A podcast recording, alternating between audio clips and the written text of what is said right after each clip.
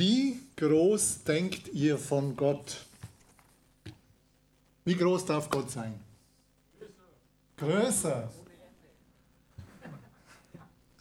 Also es gibt einen Psalm und es gibt viele Psalme, viele Worte in der Bibel, die äh, auch über die Größe Gottes sprechen. Und ich habe heute einen Psalm äh, mitgebracht, einige von den, die, die in dem 55 äh, Plus Nachmittag dabei waren, die kennen das schon, da habe ich einmal schon drüber predigt. Aber ich möchte euch selber sagen, wie es mir mit dem Psalm geht. Der Psalm hat nur acht Verse. Und der Psalm, wenn ich den wirklich glaube, dann habe ich eine andere Ebene vor Gott. Also heute geht es mir ganz stark darum, die, um die Frage, wie stark glaubt ihr dem, was dort geschrieben ist, dass das Wirklichkeit ist? Eine ganz wichtige Frage. Wie stark glaubt ihr dem, was in der Bibel steht? Und glaubt ihr wirklich, dass das die Wahrheit ist? Weil unser Verstand das nicht alles packen wird. Das ist einfach nicht möglich. Und von daher, wir sagen ja auch, wir, der Verstand ist wichtig, sagt die ganze Bibel. Sie spricht nicht gegen den Verstand, sondern sagt, er ist sehr wichtig, der Verstand.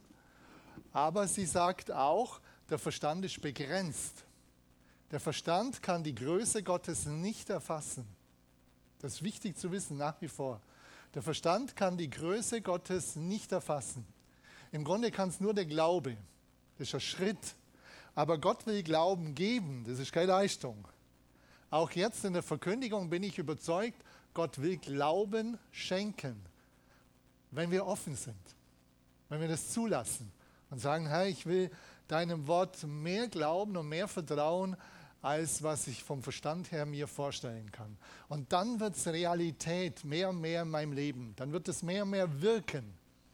Und du wirst mehr und mehr Freude daran haben, was Gott dir alles Gutes anbietet. Im Grunde hat Gott wirklich ein Festmahl bereitet. Richtiges Festmahl. Gerade in den Psalmen. Also das ist wirklich toll. Lest die Psalmen, die sind bombastisch genial. Ich habe die letzte Woche einen jungen Mann da gehabt, im Gespräch war ich mit ihm und dem geht es wirklich nicht gut. Er ist sehr labil, dem geht es nicht gut. Und wir haben zusammen den Psalm 121 gelesen und ich bin dann den Psalm mit ihm durchgegangen. Und für mich war das erstaunlich, wie stark der auf ihn gewirkt hat. Wo er einfach wieder neuen Mut gefasst hat, neues Vertrauen in Gott gesetzt hat und gesagt hat, ich will dem, ich will Gott mehr glauben, mehr vertrauen als meinen Verstand, als den Umständen, die ich immer dann gleich mit Sorge und Ängste aufnehme. Ich will wirklich mehr mich in die Dimension Gottes reingeben. Und das finde ich total toll, dass es wirklich auch Gottes Wort bewirkt. Ich lese uns mal den Psalm vor. Wie gesagt, acht Verse. Ein Wallfahrtslied. Ich hebe meine Augen auf zu den Bergen. Woher kommt mir Hilfe? Meine Hilfe kommt vom Herrn, der Himmel und Erde gemacht hat. Er wird deinen Fuß nicht gleiten lassen und der dich behütet, schläft nicht. Siehe, der Hüter Israel schläft und schlummert nicht. Der Herr behütet dich. Der Herr ist dein Schatten über deiner rechten Hand, dass dich des Tags die Sonne nicht steche, noch der Mond des Nachts. Der Herr behüte dich vor allem Übel, er behüte deine Seele. Der Herr behüte deinen Ausgang und deinen Eingang von nun an bis in Ewigkeit. Wie gesagt, acht Verse und es gibt ein Wort, einen Begriff, der natürlich hier vorherrschend ist. Welcher ist er? Behüten. In acht Versen kommt sechsmal vor, entweder Hüter oder behüten oder behütet sechsmal in acht Versen. Das heißt, das ist dem Psalmist das Wichtigste. Zu sagen, der Herr ist in der Lage, dich zu behüten. Ich habe im Hebräischen nachgeschaut, das steht, da steht, er ist dein Wächter. Behüten im Sinne von Wache, Wächter Wache halten, aufpassen, auf dich acht geben. Das steckt dahinter.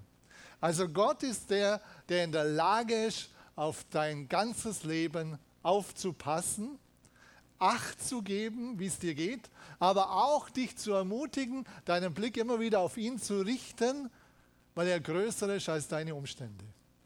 Also behüten, Hüter, äh, das der, sind die vorherrschende, vorherrschenden Begriffe. Und dann gibt es noch einen Begriff, der fünfmal vorkommt. Und das finde ich auch jetzt ganz wichtig. Das ist eine Glaubensfrage. Der Herr. Der Herr kommt fünfmal vor. Oder er. Oder der Herr. Ist derjenige, der das tut. Und wer ist der Herr? Ist das so eine Person so auf unserer Ebene? Ja, das ist die Frage. Wie groß ist Gott für dich? Das ist wie gesagt auch eine wichtige Frage heute. Wie groß ist der Herr für dich? Der Herr, wenn die Israeliten das so geschrieben haben und der Psalmschreiber, das heißt der, der über allem steht. Das ist nicht der Mensch, sondern es ist Gott, der über allem steht, dem alle Dinge möglich sind. Und wir gehen jetzt nachher den Psalm durch. Da steht ja viel drin schon, was der macht und was ein Mensch nicht kann. Weil wir gleich merken, das kann ein Mensch machen, das kann nur Gott machen. Ich weiß nicht, was habt ihr so für Erfahrungen mit Gott? Wie groß ist Gott? Habt ihr Erfahrungen gemacht, dass Gott größer ist als ein Mensch? Mal kurz zeigen. Habt ihr schon? Das ist schon mal ein guter Ansatz. Ja, ich meine, jetzt die Frage. Wie gesagt, für mich ist die entscheidende Frage in der Nachfolge, Gott sagt ja, wir sollen im Glauben wachsen, in der Erkenntnis wachsen und in der Liebe wachsen. Aber auch im Glauben wachsen. In dem Vertrauen auf ihn, dass er wirklich so ist oder dass wir erkennen mehr und mehr, dass er so ist, wie es in der Bibel beschrieben steht, dass Gott wirklich so ist. Wenn Jesus sagt, mir ist alle Macht gegeben, im Himmel und auf der Erde. Warum eiern wir Christen dann oft so rum? Mir ist alle Macht gegeben. Macht, Autorität, Vollmacht. Exousia steht da im Griechischen. Mir ist alle Macht gegeben. Glauben wir wirklich, dass die politi politische Lage letztlich das Ende ist?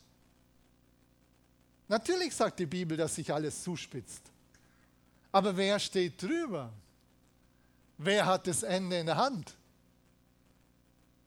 Jesus sagt, mir ist alle Macht gegeben im Himmel. Ist es auf der Erde auch? Und auf der Erde. In deinem Leben hat er alle Macht. Also ich spreche nicht wie ein Blinder von der Farbe, weil das Ganze betrifft mich natürlich immer selber auch. Wenn die Nächte kommen, wenn du dir Sorgen machst oder tagsüber, wenn Ängste da sind, bestimmte Umstände dich überfordern, Glaubst du dann, dass Jesus größer ist als die Umstände? Glaubst du, dass Jesus größer ist als deine Sorgen und Ängste? Ich habe die ganzen Jahre wirklich eins auch mehr und mehr gelernt. Ja, Jesus ist wirklich größer. Und manches braucht Zeit, wo die Seele da wenig rumeiert, unser Verstand rumeiert oder Dinge müssen verarbeitet werden. Das ist okay, das braucht Zeit. Aber die entscheidende Frage ist, wo ich da, wohin ich gehe ob ich sage, ich will zu Jesus gehen, auf seine Größe achten und schauen, was er für Autorität oder Macht hat, oder ob ich auf die Umstände schaue. Das ist immer eine Frage, wo ich den Blick hinwende, auf die Ebene, auf unsere oder zu ihm hoch. Darum ist auch eine gute Aussage. Schaut zu ihm hoch.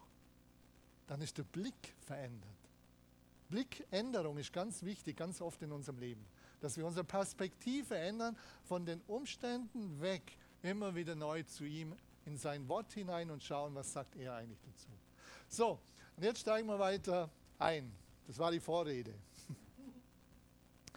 Also der Psalm ist ein Wallfahrtslied und es bedeutet, dass die Israeliten einmal im Jahr nach Jerusalem gezogen sind und haben dort dann auch äh, äh, sich im Tempel aufgehalten, haben Opfer gebracht und ihnen war es ganz wichtig, dort in Jerusalem im Tempel Gott anzubeten. Damals war Gott im Tempel im Allerheiligsten. Wo ist Gott heute? Wo? Mitten unter uns? In uns? Ja, haben wir es gut. Das muss man doch mal feststellen. Haben es mir gut. Also wir haben es doch total gut. Die mussten einmal im Jahr dort nach Jerusalem gehen und je nachdem, was sie für gute, ob sie gute Beziehung zu Gott gehabt haben oder nicht so gut, entweder haben sie gesagt, ach schon wieder nach Jerusalem. Oder sie haben gesagt, ja, ich will dorthin. Ich will dort Gott begegnen. Und jeder Gottesdienst soll der Offenheit bei uns sein, dass wir sagen, wir wollen Gott begegnen. Im Lobpreis, in der Einleitung, wenn, wenn man von, von den Hugenotten hört, was Gott damals getan hat. Ich will Gott begegnen. Und das ist, denke ich, auch was, wo der Psalm dann sehr deutlich macht. Also die sind Richtung Jerusalem gegangen und sie haben das Lied gesungen, das ist ein Wallfahrtslied. Ich hebe meine Augen auf zu den Bergen, woher kommt mir Hilfe? Natürlich, Jerusalem ist auf dem Berg und drumherum sind Berge. Und sie haben gesagt, meine Hilfe kommt nicht von dem großen, bombastischen Jerusalem oder von den Bergen, die drumherum sind, sondern meine Hilfe kommt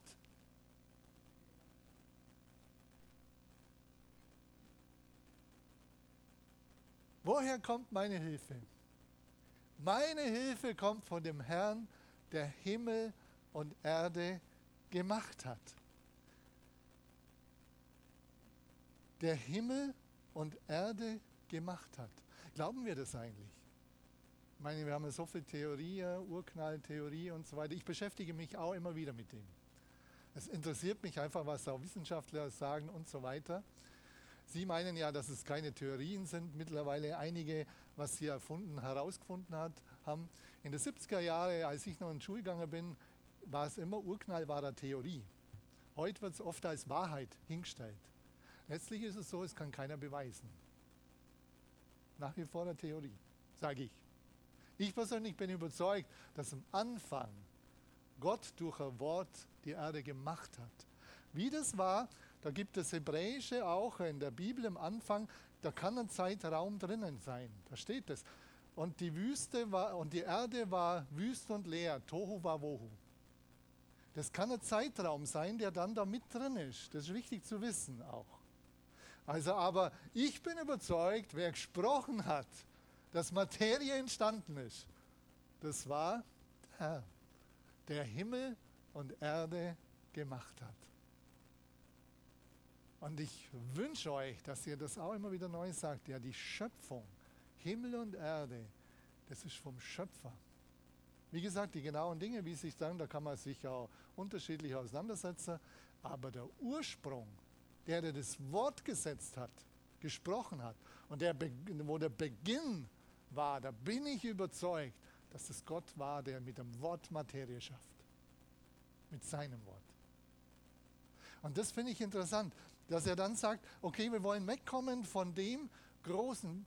Diese Woche, auf was hast du vertraut, wenn es schwierig war? Vielleicht ging es dir die Woche gut, dann war alles okay. Aber wo Schwierigkeiten da waren, wo hast du deinen Blick hingewandt?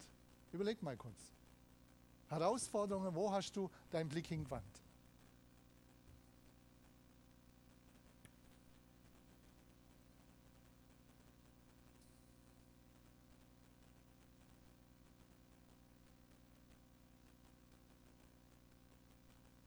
Hast du ihn auf Gott gewandt, zu Gott hin?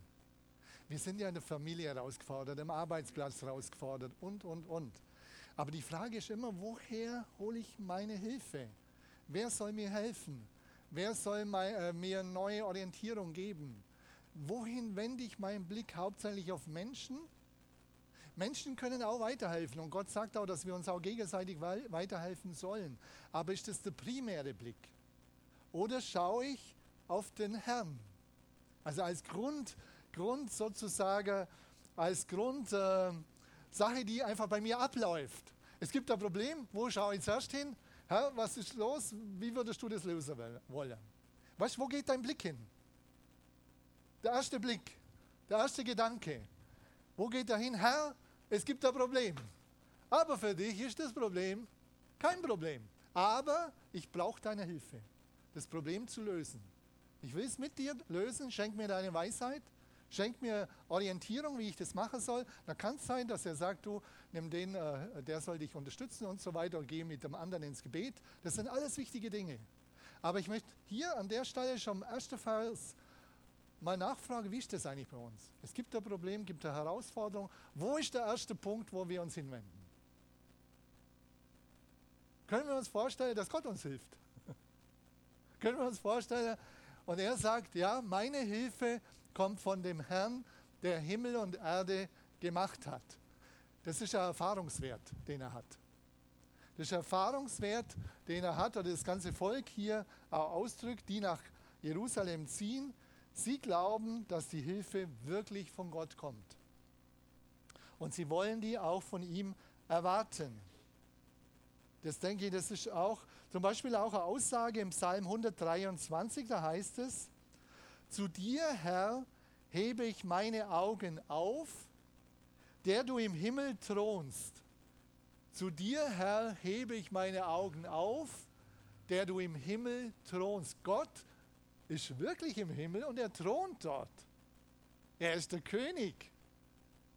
Und ich möchte auch immer wieder hinschauen zu ihm und äh, auch immer wieder seine Größe anschauen. Und da würde ich euch nach wie vor Jesaja 40 wirklich empfehlen, immer wieder Jesaja 40 zu lesen.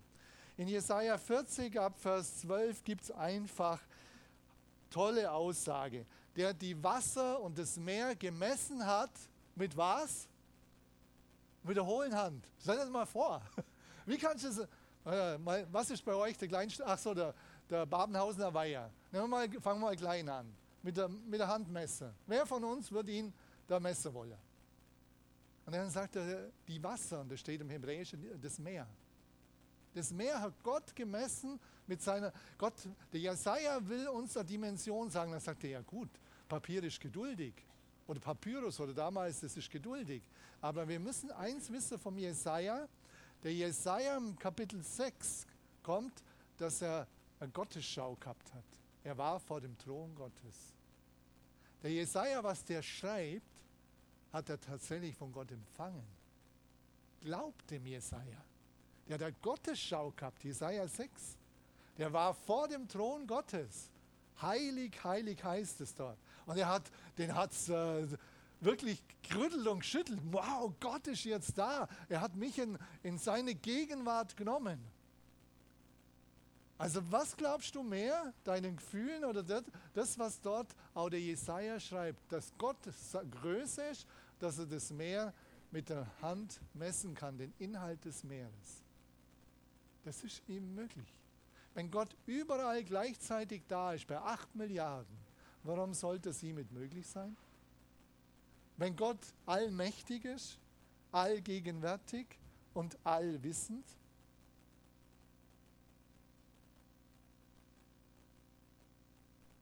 oder wenn er sagt, die Berge, die hat er mit der Waage gemessen. Die Berge. Äh, das ist schon gut. Denkt euch das ein bisschen vor. Welcher ist hier der größte Berg? Wie heißt Zugspitze. Bei uns. Dann sonst in Europa wäre es der Mont Blanc, der wäre der 4000er. Aber jetzt machen wir mal eine Waage. Welche, welche Waage brauchen wir denn da? Für Zugspitze.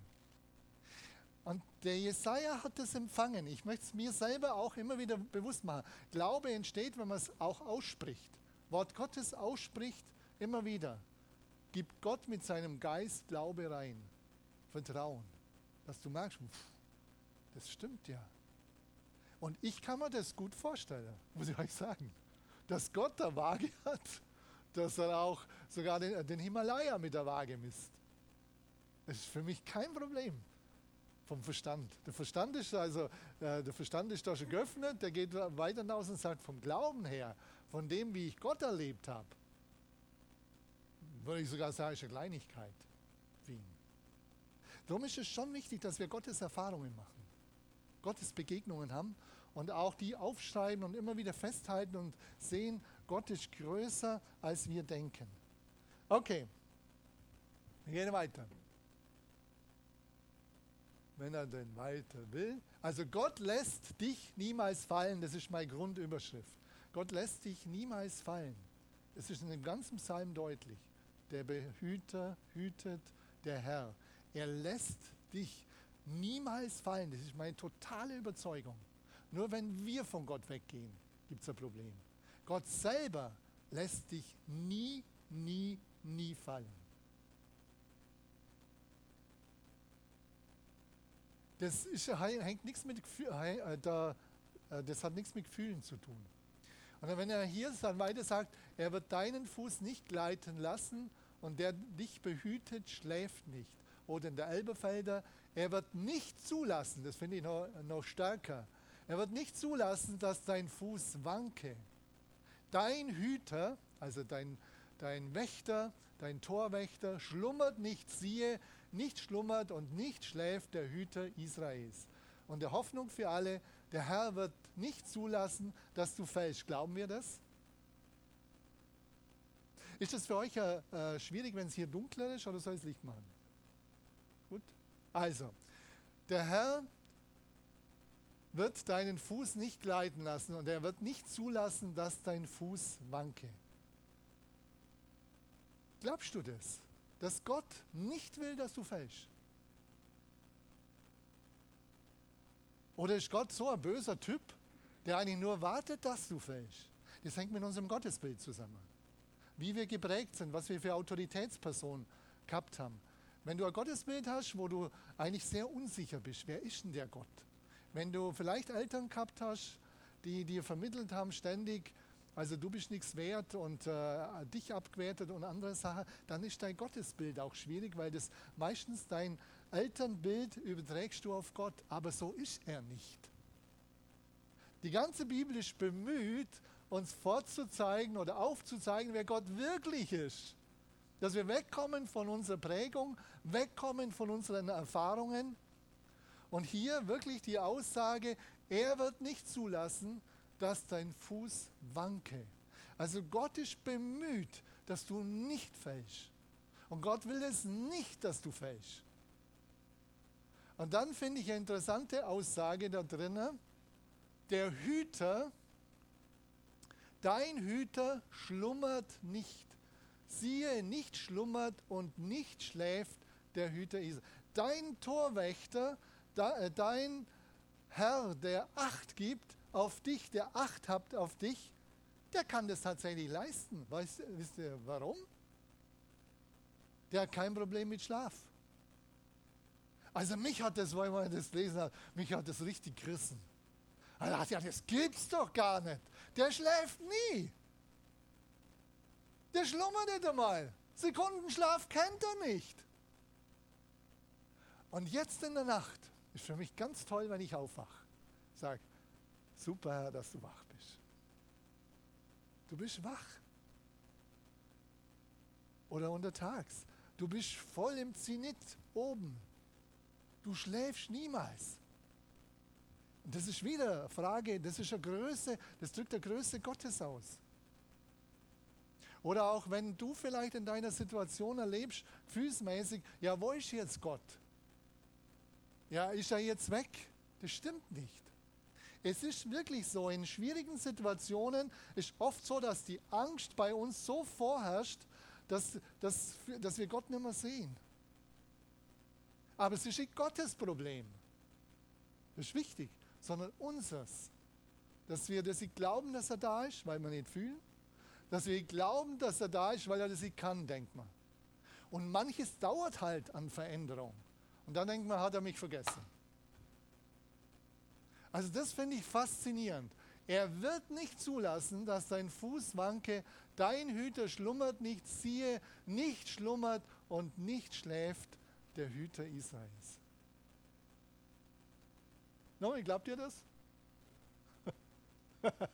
In schwierigen Situationen? Wenn die Gefühle nicht da sind? Ich bin da auch herausgefordert was mir wirklich hilft, ich lese den Psalm zum Beispiel oder auch andere Bibelworte, ich lese die dann laut vor und sage, Herr, ich kann es momentan nicht glauben. Oder die Umstände sind so, ich fühle es auch gar nicht. Aber Herr, ich lese das jetzt laut und ich bitte dich, dass du mir Glauben schenkst in dieses Wort. Dass du mir Glauben gibst. Dass ich wegkomme von der irdischen Ebene, raufkomme in deine Glaubensebene. Also da bete ich auch darum, dass Gott es schenkt. Das ist keine Leistung. Das Gott es schenkt. Und manchmal nehme ich dann jemanden dazu, meine Frau oder je nachdem, wie groß die Herausforderungen sind. Lass uns zusammen beten. dass wir Gott mehr glauben als den Umständen.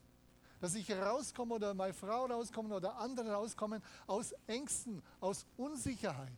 Dass wir rauskommen, da brauchen wir auch einander und dass wir beten einfach. Und man kann den Psalm laut vorbeten oder äh, beten.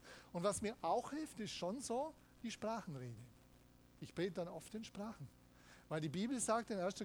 Korinther 12 und 14 ist eine Kommunikation vom Geist Gottes zu meinem Geist, auch wenn ich einfach nichts mehr glaube. Aber die Kommunikation läuft, wenn ich in Sprachen bete. Darum würde ich euch immer wieder auch ermutigen, auch um das Sprachengebet zu bitten. Korinther 12 und 14 ist da viel beschrieben.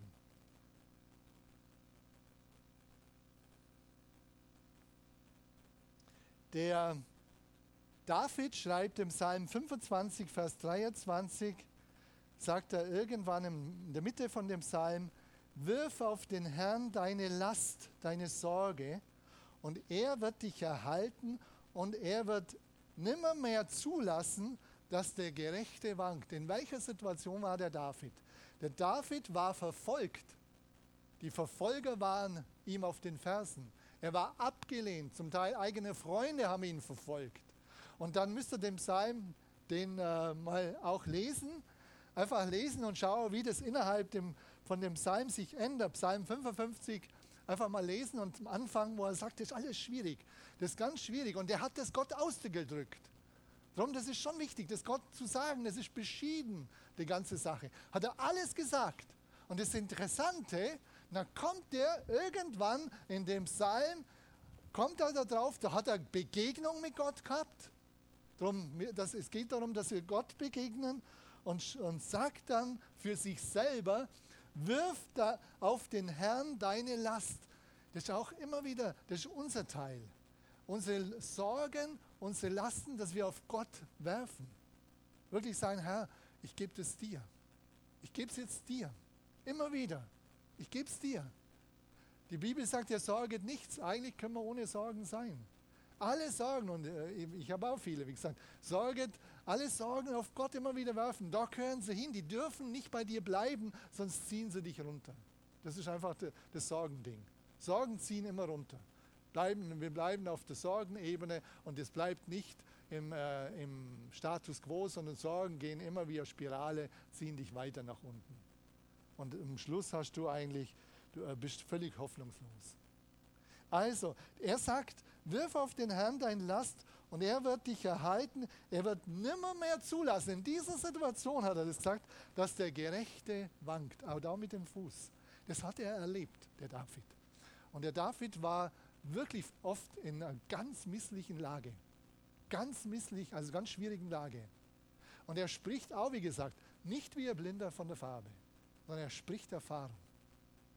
Also gerade wenn ihr das lest, dann äh, auch, äh, man kann dann David äh, lesen, was er sonst alles erlebt hat. Er hat erlebt, dass Gott dann einkommen ist in seine Situation. Er war von Leuten abgelehnt, er war äh, übel beschimpft worden und von Freunden sogar auch äh, außen vor. Und dann spricht er das und kämpft innerlich, aber er kämpft und gibt, gibt es alles Gott hin. Das ist äh, das Starke bei ihm. Er redet mit Gott, er gibt es ihm. Und dann kommt Glaube. Dann kommt Gott, wo er ihm Glaube schenkt und sagt, du, oder er sagt es ja selber aus, nee, Gott wird dir zulassen, dass ich als Gerechter wank. Der wird dir zulassen, dass ich fall. Und darauf will ich mich stellen.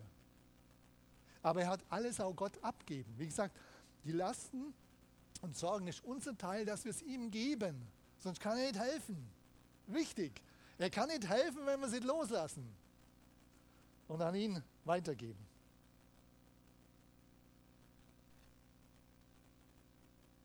Der, der, Herr behütet dich, der Herr ist dein Schatten über deiner rechten Hand, dass dich des Tags die Sonne nicht steche, noch der Mond des Nachts. Der Herr gibt auf dich Acht, sagt die Hoffnung für alle. Er steht dir zur Seite und bietet dir Schutz vor drohenden Gefahren. Tagsüber wird dich die Sonnenglut nicht verbrennen und in der Nacht wird der Mond, dich nicht, wird der Mond dir nicht schaden. Der Herr behütet dich, der Herr ist dein Schatten über deiner rechten Hand. Geht es noch näher? Schatten, Gott will dein, äh, dein Schatten sein. Über deiner rechten Hand, ständig. Er will auch am Tag bei dir sein. Also da ausgedrückt als Schatten. Er geht vorwärts, der Schatten geht mit. Er geht links, der Schatten geht mit. Er geht rechts, der Schatten geht mit. Und Gott will damit aussagen, bin ich überzeugt, ich will dir immer nahe sein. Ich will dir immer ganz nahe sein. Oder wie wir auch gehört haben im Neuen Testament, die brauchten nicht mehr, wir brauchen nicht mehr nach Jerusalem gehen, sondern Gott, der Heilige Geist, will in uns wohnen. Das ist das Allernäheste, wo Gott zu uns kommen ist. Der Heilige Geist will in uns wohnen. Und das heißt, er ist immer da, ob du es fühlst oder nicht, wenn du Jesus angenommen hast. Ob du es fühlst oder nicht, das sind auch wieder diese Frage vom Glauben. Johannes 14, glauben wir, dass der Heilige Geist ist kommen und er will in uns wohnen? Und mit ihm der Vater und der Sohn sind da? Und im Alten Testament hier wird es ausdrücken, der Schatten Gottes will über deine rechte Hand sein. Der will dort sein, was der Jordi jetzt macht. Wenn der Jordi aufsteht und heimgeht, Gott will mit ihm sein. Aber du bist ja schon weiter, weil dir wohnt er ja schon in, in dir. Aber das war damals schon der Ausdruck der Nähe Gottes. Der Schatten. Gott will so nahe sein. Und das hat die, die ermutigt. Gott will so nahe sein. Er will nicht irgendwo sein. Und das ist ein Ausdruck von Zuwendung, ein Ausdruck von Wertschätzung und ein Ausdruck von, von Liebe, Liebe Gottes. Gott will dir ganz nahe sein. Er will der ferne Gott sein irgendwo. Alter Opa, der gar keine Ahnung hat von deinem Leben. Das ist alles verlogen. Das sind alles unsinnige Aussagen. Auch schon vom Alten Testament. Unsinnige Aussagen. Gott will so nahe sein. Er will dein Schatten sein. Er will so nahe sein. Und das wünsche ich uns, dass wir das wirklich Gott glauben, dass das sein Anliegen ist. Sein Herzensanliegen.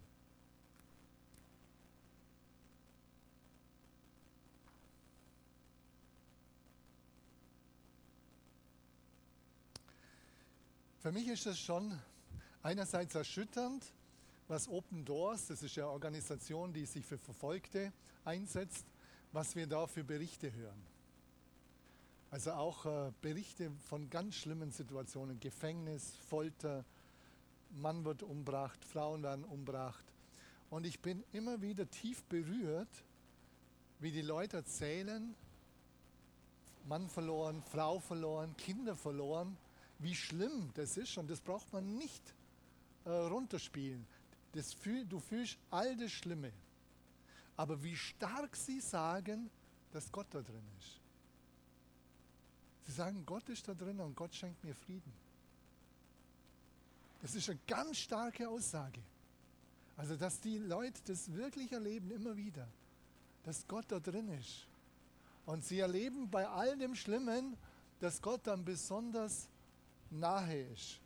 Gott besonders nahe. Oder ihr könnt vielleicht die, die es auch wissen von Apostelgeschichte 6 vom Stephanus. Der Stephanus war jemand, der einfach mit Gott gelebt hat und all das, was ihm wichtig geworden ist, auch ausdrückt hat vor Gott. Und dann hat, haben äh, die Juden damals, die Oberen, die haben, äh, sind neidisch geworden auf ihn, äh, auf das, was er alles mit Gott erlebt hat.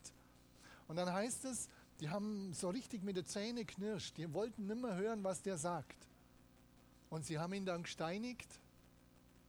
Und der Stephanus sagt, Herr, rechne ihnen diese Sünde nicht an. Vorher hat er noch gesagt, ich sah den Himmel offen. Und das mir, hilft mir ganz stark. Ich glaube, dass Gott wirklich so, so mächtig ist, das zu tun. Das haben wir beschrieben in der Bibel. Er hat gesagt gehabt, vor der Steinigung, er hat gesehen, die werden jetzt ihn umbringen und hat dann ihnen gesagt, ich sehe den Himmel offen. Und dann sind sie noch aggressiver geworden, haben die Steine noch mehr mit Wut gepackt. Und dann sagt er auch, haben sie ihn gesteinigt am Schlusssatz, Herr, rechne ihnen diese Sünde nicht an. Da glaube ich einfach an die Größe Gottes. Dass Gott so groß ist und das auch in unserem Leben auch äh, uns, dass er uns hineinführen will, dass wir das auch mehr und mehr glauben, dass er das wirklich will. Der Herr behütet dich vor allem Übel, er behütet deine Seele. Der Herr behütet deinen Ausgang und deinen Eingang von nun an bis in Ewigkeit. Oder Hoffnung für alle, Vers 8. Er gibt auf dich acht, wenn du aus dem Haus gehst und wenn du wieder heimkehrst. Jetzt und für immer steht er dir bei. Der Herr behütet dich vor allem Übel, er behütet deine Seele. Ich habe gerade gesagt vom Stephanus. Hat er ihn jetzt behütet oder nicht? Rein menschlich, der ist umkommen. Genau, aber er ist im Himmel ankommen. Er behütet deine Seele und da steht im Hebräischen dein Leben letztlich. Dein Leben, dass, es, dass äh, niemand dir das wegnehmen kann im Sinne von, der Teufel nimmt dir jetzt dein Leben. Er gibt Acht darauf. Und das andere ist ja interessant, was wir leben, lesen. Und dann ist plötzlich, oder die Apostel alle sind im Gefängnis. Darum haben wir die zwei Seiten. Die Apostel sind alle im Gefängnis. Apostelgeschichte am Anfang. Und dann kommt der Engel Gottes und macht einfach die Türen auf in der Nacht. Und die Apostel sind am nächsten Tag im Tempel und lehren. Und es gab Entrüstung. Was? Wer hat die rauslassen? Niemand. Der Engel Gottes hat sie rausgeholt. Übrigens ist mir da nur aufgefallen, dass es ja zweimal war. Da sind die alle Apostel waren im Gefängnis. Und dann der Petrus auch, war ja später im Gefängnis. Und da ist wieder Engel kommen. Also Gott macht es unterschiedlich. Manchmal gibt er auch die Umstände so, dass du dann wieder rauskommst aus einem üblen Umstand. Aber was ihm ganz wichtig ist bei allem, er behütet dein Leben, dass du im Himmel ankommst. Auch wenn der Stephanus, wie er das erlebt hat, und darum ist mir wichtig, das beides zu sagen. Beides zu sagen. Es kann beides sein, aber es ist wahr, dass Gott behütet. Der Stephanus sagt, ich sehe den Himmel offen. Ich sehe den Himmel offen. Und Gott hat ihn bewahrt und er hat sogar noch den anderen Vergebung zugesprochen. Also wer das nachlesen will mit den mit dem Engel und der Apostel, Apostelgeschichte 5, Vers 17, wo die Apostel im Gefängnis waren und wo der Petrus im Gefängnis war, das ist Apostelgeschichte 12, kann man das nachlesen. Er behütet deinen Ausgang und deinen Eingang von nun an bis in Ewigkeit. Ich glaube, dass man das doppelt verstehen kann. Also deinen Ausgang und deinen Eingang. Ich glaube, im ähm, Alten Testament heißt es bei Segen und Fluch, Fluch im Mose, dass, Gott, dass der Mose sagt, wenn ihr rausgeht aus, aus dem Haus, will Gottes Segen mit euch sein. Das ist wichtig zu wissen. Wenn wir rausgehen aus dem Haus, dass wir glauben, dass das Segen Gottes mit uns ist. Und natürlich, wenn wir glauben, dass Jesus in uns wohnt, dass Jesus mit uns ist. Wenn wir rausgehen aus dem Haus, ein Ausgang. Oder wenn wir nach Hause kommen, auch dass wir wissen, das Segen Gottes ist da und er will auch im Haus, in deinem Haus sein. Ich denke, das ist ganz wichtig, dass wir das glauben, dass Gott beides schenken will. Und auch, ich glaube, dass es auch gedanklich so meint ist, jetzt neutestamentlich, dass Gott auf deine Gedanken acht geben will. Also was da alles an Gedanken abläuft in deinem Hirn oder was reinkommt und was rausgeht aus deinem Mund. Also ich glaube, wenn wir Gott mehr und mehr vertrauen und mehr und mehr äh, uns auf ihn stellen, dann werden wir stärker erkennen, welche Gedanken ich nicht zulassen brauche. Du bist kein Knecht deiner Gedanken. Das ist ganz wichtig. Wenn wir unseren Willen einsetzen, können wir entscheiden, wohin wir, was wir denken wollen. Und das, was wir nicht denken wollen. Du kannst auch einen Gedankenstopp setzen mit der Kraft des Heiligen Geistes. Und das braucht man oft. Gedankenstopp, setzt im Namen Jesu Stopp. Ich will in die Richtung nicht mehr weiterdenken. Ganz, äh, wenn du es glaubst, das geschieht. Der, der, der Stopp kommt, das mache ich oft. Der Stopp kommt. Der muss, der muss gelten. Wenn du weißt, ja, das ist meine Autorität. Also er, der Herr, behütet dich vor allem Übel, er behütet deine Seele, der Herr behütet deinen Ausgang und deinen Eingang von nun an bis in Ewigkeit. Er will, dass du auch in der Ewigkeit ankommst. Er will, dass du in der Ewigkeit ankommst. Amen. Amen. Ja, jetzt liegt es weiter an uns, das zu glauben. Und auch morgen auch noch zu glauben. Und äh, ich möchte einfach beten, dass Gott es wirklich auch, dass wir das mitnehmen und dass der Heilige Geist uns heute und morgen und die nächsten Tage wirklich daran erinnern, auf was wir schauen und was Gott uns hier verspricht. Das sind Hammersachen. Hammersachen. Vater, ich danke dir von Herzen, dass du uns so sehr liebst, dass du dich um uns kümmerst. Du passt auf uns auf. Du bist mit uns. Du willst in uns leben. Und Herr, ich danke dir ganz herzlich, dass du alle einlädst, die dich vielleicht noch nicht kennen, dass sie zu dir kommen und dass sie ihr Herz öffnen und dass sie sagen, ich will mehr von dir erfahren. Ich will mehr dich erkennen.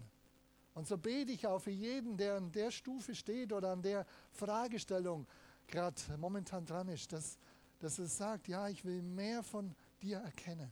Und ich bin überzeugt, du gehst darauf ein. Vielen Dank.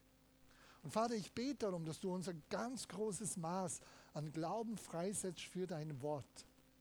Herr, das mehr ist als unser Verstand, das über unseren Verstand weit hinausgeht. Und ich spreche jetzt auch hier für die Gemeinde Glauben aus. Glauben an dein Wort. Glauben an dein Wesen, an deine Größe. Glauben an deine Liebe. Glaube an, Glauben an die Wertschätzung, die du uns schenkst.